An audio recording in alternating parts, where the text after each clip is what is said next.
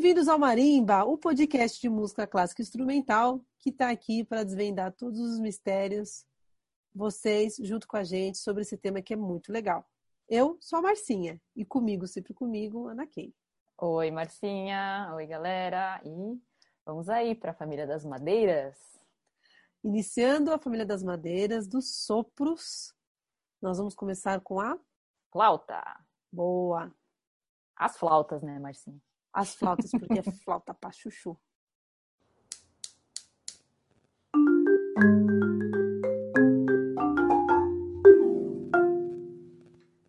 Bom, Marcinha, então entramos na família das madeiras e a giga família dos sopros, né? Todos os instrumentos em que você sopra ao invés de tocar uma corda. Exatamente. A família dos sopros é, a gente começa com a família das flautas, digo também família das flautas, porque temos muitas flautas. E curiosamente, já digo de, assim, de começo, é, quando a gente fala de flauta, a gente pensa é, naquela flauta que é de metal. A gente olha de metal, que é a flauta transversal. E aí a gente está falando que é as madeiras. Pois é, isso para mim foi muito louco quando eu, lá atrás, quando eu comecei a aprender alguma coisa sobre música, falava, mas a família das madeiras, e aí, cadê? Por que, a flauta de metal e tá na família das madeiras, sendo que tem a família dos metais também, né? E aí que me falaram que, na real, a flauta, lá nos primórdios dela, ela era de madeira, né? Hoje em dia ela é de metal. Exatamente. Ela tem um sistema super complexo de chaves. A gente está falando da flauta transversal, que é a flauta comumente usada na, em orquestra. Mas existem vários tipos de flauta. Tem flauta doce, aquela flauta, sabe aquela flauta doce que a gente encontra por aí mesmo? É uma flauta também. Tem a, a flauta pan, aquela que você vai de um lado para o outro assim. O pessoal dos Andes, né, que, que toca esse tipo de flauta. Tipo flauta de fauno. Tipo flauta de fauno.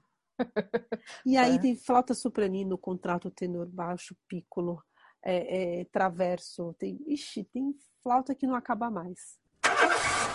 Momento histórico! Historicamente falando, a flauta ela é um dos instrumentos mais antigos que a gente vai passar por aí pelo programa. Muito parecido com a harpa. Eles ali são de um tempão antes de Cristo. Ali, ó, a flauta vem de mais ou menos 20 mil anos antes de Cristo. A flauta, do jeito que a gente conhece ela hoje, a gente está falando da flauta transversal, mas antes de chegar nessa flauta transversal, lá atrás, lá atrás, ela era feita de osso.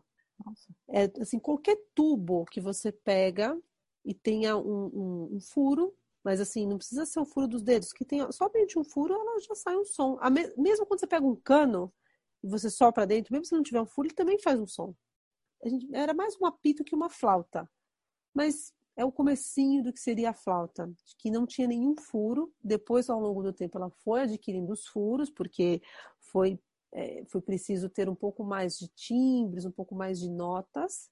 E aí percebeu-se que quanto mais você fazia os furinhos, outras notas saíam. Não exatamente tinha essa, essa clareza de notas, mas eram sons diferentes. Até que um alemão. Claro, tinha que ser um alemão. Tinha que ser um alemão por volta de 1830 e poucos, ele inventa justamente a flauta de chave, que é essa flauta transversal. A gente fala transversal porque ela não, é, ao invés dela ficar reta na mesma direção da boca, ela fica transversa ao seu corpo. Para o lado direito do corpo, né? Para o lado direito, isso. Então, ele inventou, e aí, e tem algumas chaves. Então, em alguns momentos você você pressiona uma, você vai tampar um buraco, ou pressiona uma chave, ele fecha outros buraquinhos também, dependendo. Inclusive porque você tem que usar as mãos para segurar a flauta e também para apertar as chaves, né? Então haja dedo para fechar todos os buracos e abrir tudo mais na hora que você está soprando. Exatamente. Oh, e é legal pensar também, Marcinha, no princípio muito, muito básico dos instrumentos de sopro em geral, mas como a gente já está falando da flauta, é um, um tubo, como você disse, é, vazado, né? Ele é oco dentro e você sopra ar dentro dele e ou você deixa o ar passar completamente e sair do outro lado, ou você tampa alguns buracos, alguns orifícios, para justamente mudar o som desse ar que você sopra dentro dele, né? Isso mesmo. Às vezes, quando o pessoal vai microfonar, é curioso, o pessoal coloca, às vezes, eventualmente, né, para quem não conhece muito bem o instrumento, coloca o microfone no final do instrumento. Mas aonde sai o hum. som é em cima, é bem em cima das chaves. Que é onde os buracos estão abertos ou fechados. Ou fechados, que aí é como se ela ficasse menor ou maior a passagem do som. O curso do som, do, que é o curso do ar, por onde ele passa, você vai alongando ou diminuindo conforme você vai a, a, acionando os dedos ali nos orifícios da flauta é um instrumento assim muito muito virtuoso. É um instrumento, quando eu falo de virtuosidade, é um instrumento que pode tocar muitas notas e fazer notas rapidíssimas. Muito parecido com o violino, por exemplo, que você pode ter, você tem grande virtuosidade ali de, com bastante notas por segundo, vamos dizer assim. É um instrumento ágil, é, muito conhecido aqui no Brasil, uma, uma grande tradição de bons flautistas brasileiros da música brasileira dos chorões, do chorinho. Exatamente, essa turma. Temos aí o Piccolo, por exemplo, que além de ser virtuoso, agudo, agudo, agudo, agudo. Então a gente vai ver aí com a nossa convidada aí a diferença entre esses vários tipos de flauta. E Marcinha, a flauta tem a história da embocadura livre, né? Isso, a flauta é o tem tipos de flauta que você insere uma parte da flauta na boca, mas a flauta transversal, que é a flauta usada na orquestra, Diferente dos instrumentos de palheta, por exemplo, que é inserida a palheta na boca, ou os de metais, que tem o bocal, que se encosta o bocal na boca, a flauta é o, é único instrumento que a embocadura é livre. Você só encosta, é, com, né? Assim. Encosta a flauta no, no lábio inferior e direciona, soprando, so, faz o sopro de forma que o, o ar seja direcionado para baixo. Lembra, lembra um pouco como tocar na garrafa. Lembra um pouco lembra um pouco essa, essa dinâmica aí. Partiu orquestra. Bom, Marcinha, agora falando então da família das madeiras, na grande família dos sopros, é o povo lá do meião da orquestra, né? Exatamente.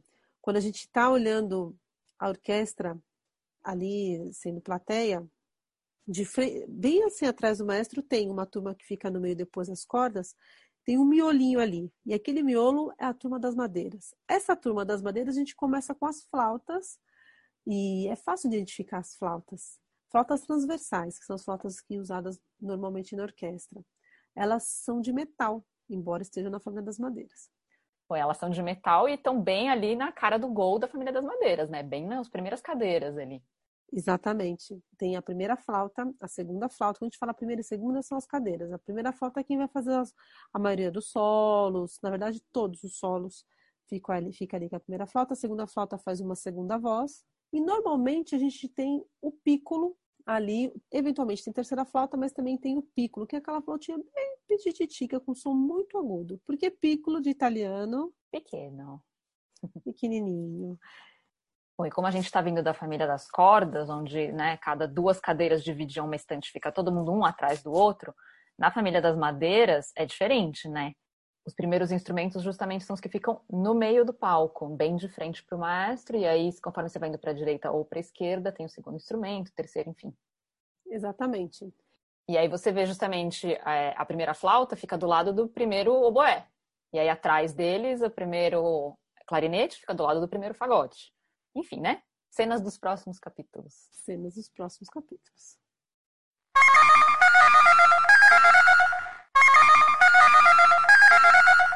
Já vai começar. Para escutar, continue na linha após a identificação. Bem-vindo ao Marimba! Bom, hoje eu tenho a alegria de ter conosco Sara, super flautista. Muito obrigada, seja bem-vinda. Fala um pouquinho da sua história para gente. Eu já conheço um pouquinho, mas gostaria que você compartilhasse com, com todos nós. Bom, muito obrigada pelo convite. É um prazer falar com duas mulheres amigas poderosas assim. Eu estava pensando sobre minha história, é bastante complexa. Eu, eu morava em vários países e, e no começo, é, Estava pensando hoje sobre o fato que eu nem. Eu tenho todas essas flautas montadas na mesa e eu nem escolhi a flauta. Eu, eu não, não quis tocar flauta. Eu quis tocar a trompa. Nossa. É, sim, sim, sim. E, e realmente, é, esse, esse, desejo, ainda adoraria aprender a trompa. É assim, uh, eu sou de uma cidade super pequena do interior dos Estados Unidos, é, com uns 10 mil habitantes, e não tinha uma orquestra profissional, tinha só uma banda infantil que ensaiava na terça e quinta às sete e meia de manhã, com todas as crianças do, da cidade. E, e chegou um momento quando eles colocaram um monte de instrumentos na mesa para nós para escolher. Só que eu escolhi para o último, né? Que meu irmão, que é mais velho, ele, ele escolheu a trompa e depois sobrou. Não tinha oboé, não tinha fagote, esses instrumentos mais exóticos, mais caros. Um, eu acho que sobrou só um trompete e uma flauta, então eu peguei a flauta. E, e como não, não tinha um professor ou flautista profissional na cidade, eu peguei um método com um cassete. Eu me lembro que a cara era tipo em uniforme, né? Talvez um flautista de banda militar ou alguma coisa assim, é, com cabelo super, super curto. E ele tocou uma nota no cassete e eu fiquei imitando uh, o som. E, e, eu não achei muito difícil, porque não, eu acho que eu, eu fiquei com. É, é, era uma coisa que simplesmente aconteceu, era destino. E eu já. E quantos to... anos você tinha, Sara? Oito anos. E então a flauta era meu segundo instrumento, porque eu comecei a tocar piano com aula, com um pianista, de verdade, é, com seis anos. É, assim, eu sempre tocava os dois instrumentos, mas, mas a flauta era sempre mais fácil, porque no piano você tem todas essas notas, né? Todas essas linhas musicais ao mesmo tempo, tem muita coordenação, e na flauta você tem só uma linha. Então, beleza. Bom, então a gente mudou para essa cidade maior, onde tinha uma universidade, a University of Wisconsin, em Madison. Então, quando era o momento de escolher eu toquei uma, uma peça que todos os flautistas conhecem, o Concertina de Chaminade. Mas é assim, essa peça era minha peça de sorte e eu ganhei uma bolsa. E eu pensei, ah, então eu vou estudar flauta. Então tá bom, então eu vou. E aconteceu assim. E o seu irmão estava estudando trompa? Não. Ele, ele pegou a trompa e desencanou. É, ele estudou violão e depois ele, ele, ele tocou baixo elétrico e agora ele, ele vende sistemas de alarmes. É Nossa, isso. Não tem nada a ver. é, é, que eu, eu gosto disso. Eu sempre gostava de ler e estudar. E, e não fiz um monte de, de eu fiz mestrado. É, eu estudei uns dois anos em Paris e mestrado em Nova York, na Manhattan School of Music. E depois eu mudei para a Alemanha para fazer música, música contemporânea.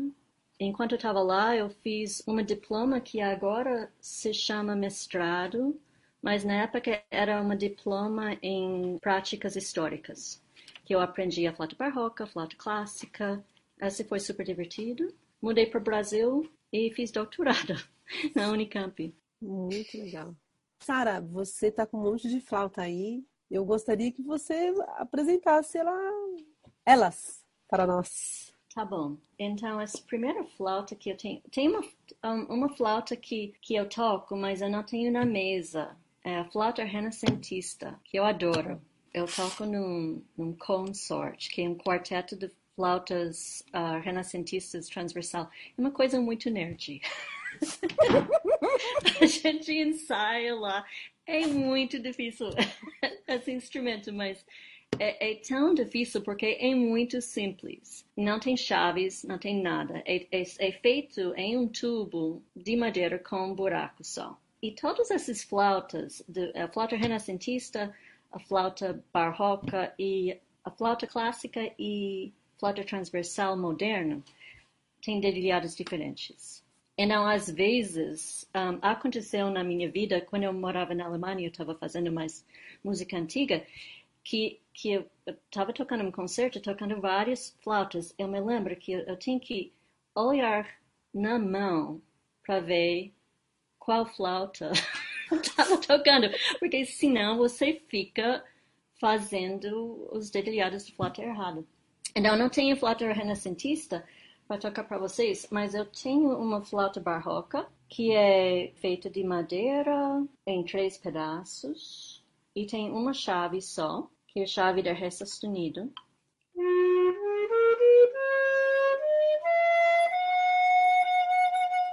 Essa, essa flauta barroca era a flauta da época de Mozart. Era um período de transição, né? Se você toca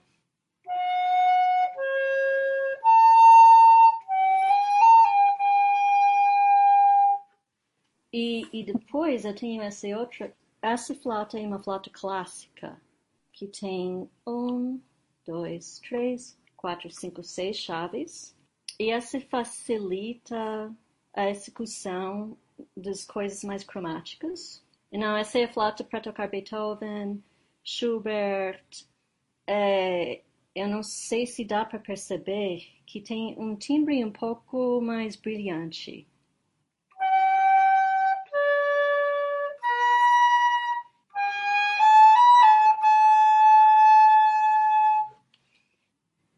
timbre de flauta barroca é um pouco mais aberto, um pouco mais quente.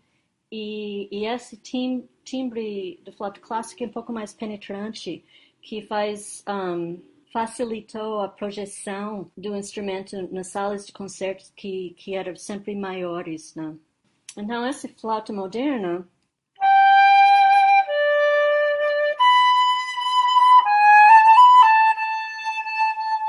Tá com um monte de chaves.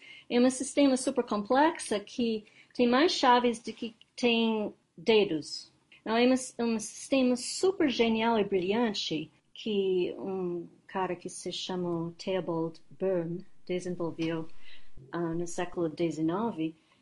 E, e, essa flauta é feita de prata. No timbre é muito diferente. Quando eu, eu, eu toco música barroca na, na flauta moderna feita de metal, eu fico, é, para mim faz falta esses timbres diferentes e o calor da madeira também. Eu acho que você pode tocar qualquer música que quiser em qualquer instrumento. Você pode tocar Bach no, no sax tenor, não tem problema. Eu, eu, não concordo com essas regras, as pessoas que falam, oh, você tem que tocar o instrumento da época, mas eu preciso falar uma coisa, funciona muito bem quando você toca Bach no instrumento que era referência para ele quando ele estava escrevendo as, as partituras. Essa flauta em sol, se tem mais harmônicas no som, é um som um pouco mais complexo.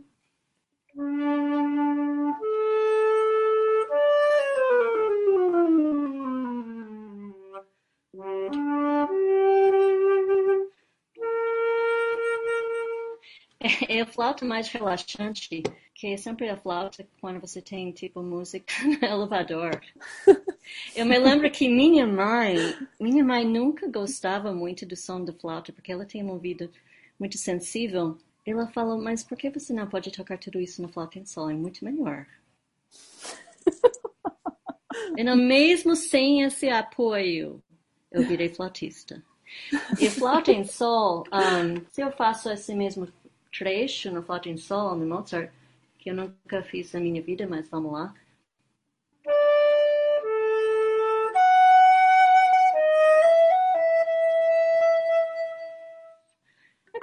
Diferente, não? É...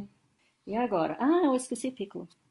Esse, esse efeito é um pouco... Tem alguma coisa em comum com flauta barroca e clássico, porque é feito de madeira, mas não, não todos eles são, mas um, o meu é.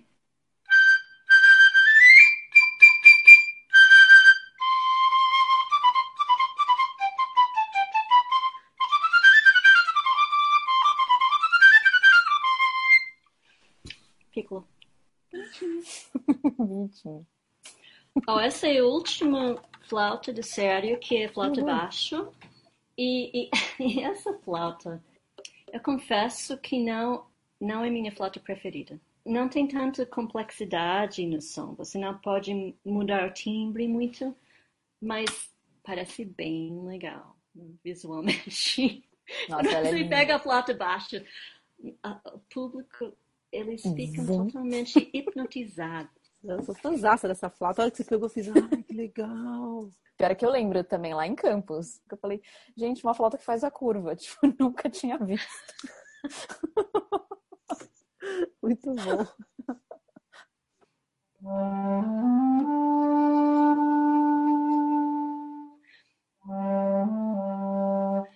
Para música contemporânea, você pode fazer um monte de coisas percussivas com esses chaves.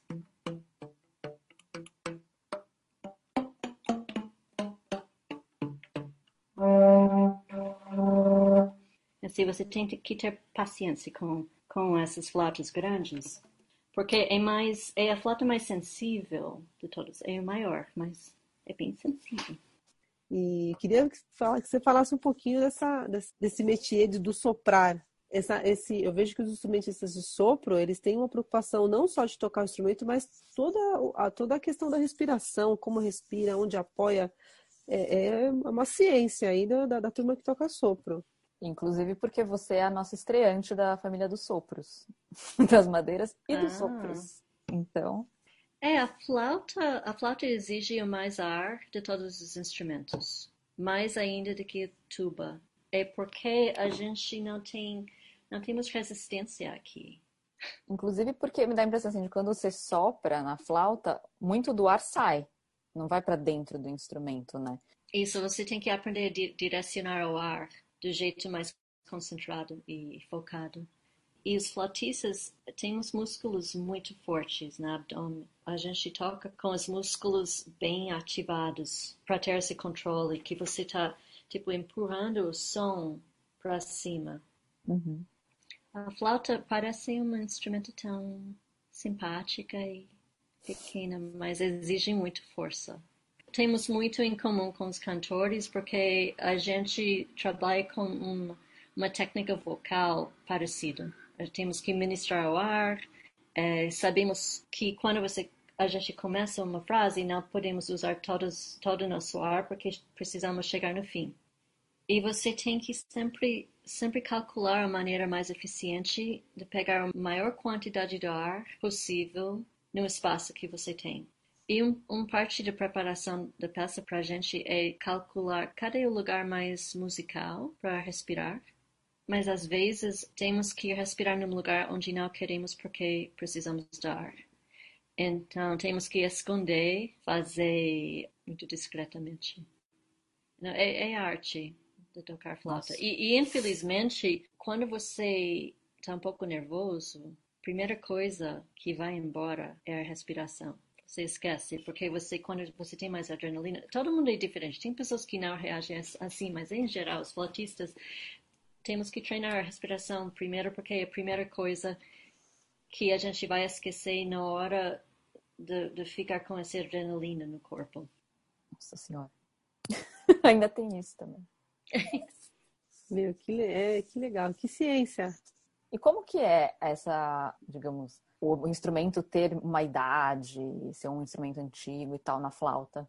É parecido com os instrumentos de cordas, por exemplo? Hum, não, não, porque é feito de metal. Não, essa flauta, por exemplo, caiu no chão várias vezes. não é, é assim, é, é, é, não é tão frágil, não. Cientistas falam que quando prata, prata fica mais dura com idade. E quando o metal é mais duro, vibra melhor e tem mais projeção. Então, em princípio, minha flauta está melhorando todo dia. Mas em termos de diferença, é assim, eles, eles, um, eles estão sempre mexendo com essa escala de chaves para modificar. Então, tem várias escalas uh, que as pessoas desenvolveram. É, essa escala antiga, que tem algumas características, tem algumas notas que são mais altas ou, ou, mais baixas e você tem que lidar com isso, mas qualquer um, eu pego qualquer, qualquer instrumento de qualquer escala e é o ouvido que faz o trabalho e a boca acompanha né, a imaginação. Normalmente as pessoas têm algum compositor que eles, que eles não gostam. Ah, eu não gosto de Tchaikovsky, ah, eu não gosto de, sei lá. É, para mim, eu não sei, eu, eu sempre gostava de fazer um som, qualquer som, som. E, e como eu acho que tem a ver com como eu aprendi a música, porque eu estava sem, sem essa educação formal no começo, não, não tinha nenhuma música clássica na cidade. Eu estava com uma, um rádio de transistor, né? Que tinha só uma, só um station, né? Só um... Uma estação. e, e, e, sim, era, era tipo um, só música pop. E a gente estava com alguns dis discos em casa de, de musicais e rock e jazz. E, então eu fiquei sempre tocando junto de ouvido junto com os discos e cantando com os discos também. Então eu acho que eu, eu sou muito curiosa, eu sempre quero gostar um, música que não conheço e, e normalmente eu gosto, né? Boa música, bem tocada, pode ser qualquer coisa. Aí eu ia justamente puxar o gancho para perguntar da sua relação com a música contemporânea. Uma carreira um pouco mais tradicional é entrar na, jovem numa orquestra, você fica a carreira inteira na orquestra e o que eu fiz na minha vida tinha muito a ver com as oportunidades e, e, o mercado, né? Porque quando eu morava em Nova York, tem um monte de, de tudo, né? Então eu fiz tudo. Gravações, tocando na orquestra, tocando música contemporânea, tocando música de câmara. É, na Alemanha, eu tocava na orquestra, fiz mais música contemporânea, depois eu fiz mais música antiga e, e tudo que eu faço, eu eu curto. aqui, um, aqui foi super legal conhecer a música brasileira, que é um pouco a minha área. E, bom, e eu estou sempre hiper feliz quando de, de vez em quando alguém me deixa fazer música popular brasileira, que eu adoro. Mas a música contemporânea, eu acho que um, é, eu não sei se eu tenho uma afinidade particular para música contemporânea, mas eu acho muito divertido. Eu sempre achava super divertido brincando, fazendo sons estranhos, inventando coisas e também eu, um, tem muito espaço para interpretação na música contemporânea. E também é legal porque você pode conversar com o compositor quando o compositor é vivo e você fica influenciando a composição também.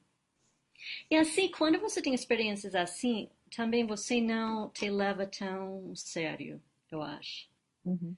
Em relação à interpretação das coisas. E não, tudo que todo mundo fala sobre como você deveria interpretar X compositor, eu acho que eu acho que sou um pouco mais rebelde porque eu sei que esse processo de criação não é tão é, definido, né? Sara, como é que é é, como é que é viver aqui no Brasil para você? Porque você passou por tantos países, de, em diversos momentos da sua vida. Como é que é vir, viver aqui, ainda mais em São Paulo?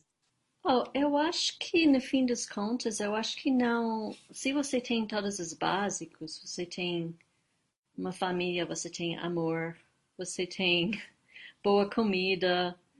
É, eu acho que não é muito importante onde você mora. Mas tem coisas, um, tem coisas aqui no Brasil que são muito especiais, que faz falta quando você mora em outro lugar. Por exemplo, a cultura brasileira é maravilhosa e é única. Morava 10 anos na Alemanha antes de chegar aqui no Brasil e o contraste em termos de cultura era, era muito marcante para mim porque eu senti o calor humano das pessoas, um, dos brasileiros. Eu achei as pessoas super simpáticas, muito, muito caloroso comigo, e eu não, não me senti como uma estrangeira. Isso é um pouco diferente em alguns países. Também viu, é muito legal aqui que é, eu sei que vocês acham que tem estações aqui, vocês os brasileiros, mas não tem. Tem sol uma temperatura super agradável que às vezes está um pouco mais fresquinha, às vezes um pouco mais quente. E eu adoro isso. Mas também uma coisa legal aqui é, como eu trabalho muito com educação, é super gratificante. Não? Porque estou envolvida em, em um projeto social que é a MESP e eu vi eu acompanhei vários alunos que são as primeiras pessoas, às vezes na família deles e às vezes no bairro inteiro, estudar em escola pública. Oportunidade de participar nesse tipo de, de transformação social, você não tem isso na Europa. E eu tenho a impressão que, que eu posso ter mais impacto aqui, aqui lá. E assim, super é viciante. né? Tentando fazer, fazer uma coisa boa né? na sociedade. E os alunos são maravilhosos, eles são super abertos, têm muito talento aqui.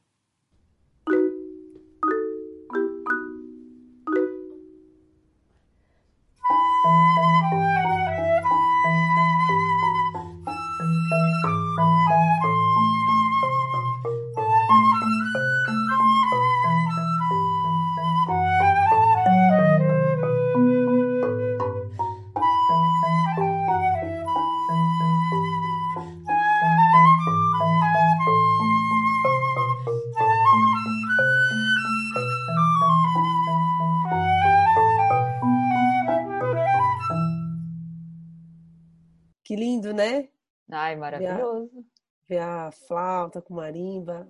Mas esse Temos um episódio tá. Temos um bônus, esse episódio tá especial. Temos uma versão família. Bora? Bora, fechou. Vamos ver se a, se a, se a turma descobre quem é o instrumento que entrou aí, versão família. Digo versão família porque a nossa convidada convidou o seu marido, seu digníssimo esposo, para fazer esse projeto com a gente. Na verdade, ele se convidou, vamos combinar. É bom demais.